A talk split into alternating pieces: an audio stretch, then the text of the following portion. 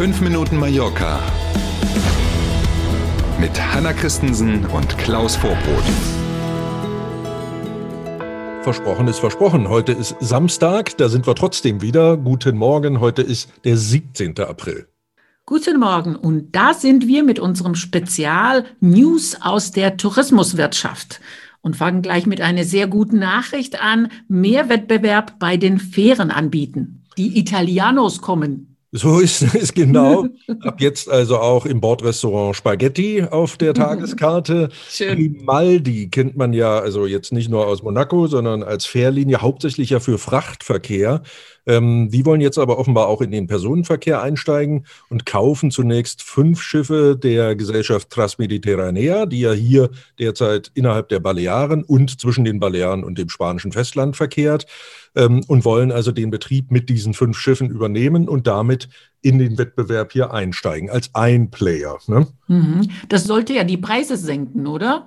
Da kann man von ausgehen, zumal noch ein weiterer italienischer mhm. Player dazukommt, auch die Reederei, Achtung, Grandi Navi Veloci. Oh ja. Ja, genau. Auch die haben gesagt, dass sie ab Juli mit eigenen Schiffen dann auch zwischen den Balearen und zwischen den Balearen und Barcelona oder den Balearen und Valencia äh, hin und her fahren wollen quasi. Und natürlich wird Wettbewerb das Geschäft beleben. Es gab ja in der Vergangenheit immer mal Verdachtsmomente, nennen wir es mal so, dass die beiden spanischen Gesellschaften sich absprechen, was die Preise angeht. Mhm. Das dürfte spätestens jetzt dann vorbei sein. Und ja, die Fachleute erwarten, dass die Preise runtergehen. Man darf gespannt bleiben. Eine großartige Nachricht. Nicht so großartig die nächste Meldung. TUI España entlässt 163 Mitarbeiter. In der Tat keine gute Nachricht, nicht ganz überraschend natürlich, wenn man die Corona-Situation im Blick hat dabei. Das sind rund 13 Prozent dann der Mitarbeiter, die TUI España in Summe hat. Das Headquarter, also die, die, der Hauptsitz von TUI España ist ja hier in Palma. Hier rechnet man damit, in der kommenden Woche wird man es genau wissen, dass so 40 bis 50 Arbeitsplätze betroffen sind.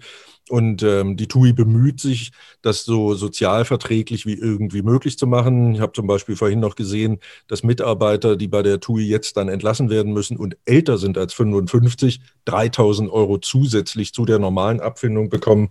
Ähm, das ist ja ganz sicherlich auch ein in dem Rahmen guter Schritt. Die Balearenregierung geht gegen Airlines vor, die keine kostenlosen Kundenhotlines anbieten habe ich mich auch erst kurz geschüttelt, habe gedacht, hä, wie jetzt? Ne? Gibt ja hier einige Behörden, die keine kostenfreien äh, Hotlines genau haben. Genau so ist es. Und jetzt haben aber die Verbraucherschützer, verschiedene Verbraucherschützer, haben bei der Balearenregierung offiziell Beschwerde eingelegt. Und jetzt sind die Balearen die erste aller spanischen Regionen, die tatsächlich vorgehen und zwar, ähm, dazu muss man wissen, dass seit September, äh, seit Dezember, sorry, 2020 ähm, alle Unternehmen, die so Kundenkontakt haben, wie zum Beispiel eben Airlines, eine kostenfreie Kundenhotline haben müssen. Und erwischt worden sind die beiden Spanier, Iberia und Vueling, aber auch British Airways oder EasyJet zum Beispiel, die ebenfalls jetzt damit rechnen müssen, dass sie Strafe zahlen müssen. Niederlage im Rechtsstreit um Baugenehmigungen für den Megapark. Da fangen wir jetzt mal gar nicht mit den Einzelheiten an, dann sind wir nämlich alle bei Sonntagabend angekommen, aber versuchen mal eine Zusammenfassung. Seit 2018 geht es ja schon juristisch darum, ob bestimmte Teile des Megaparks eigentlich eine Zulassung für das haben, was sie da machen. Also dazu muss man wissen, dass es einen Unterschied gibt, ob ich ein Tanzlokal bin, ein Nachtclub, eine Cafeteria oder nur eine Bar oder so. Mhm.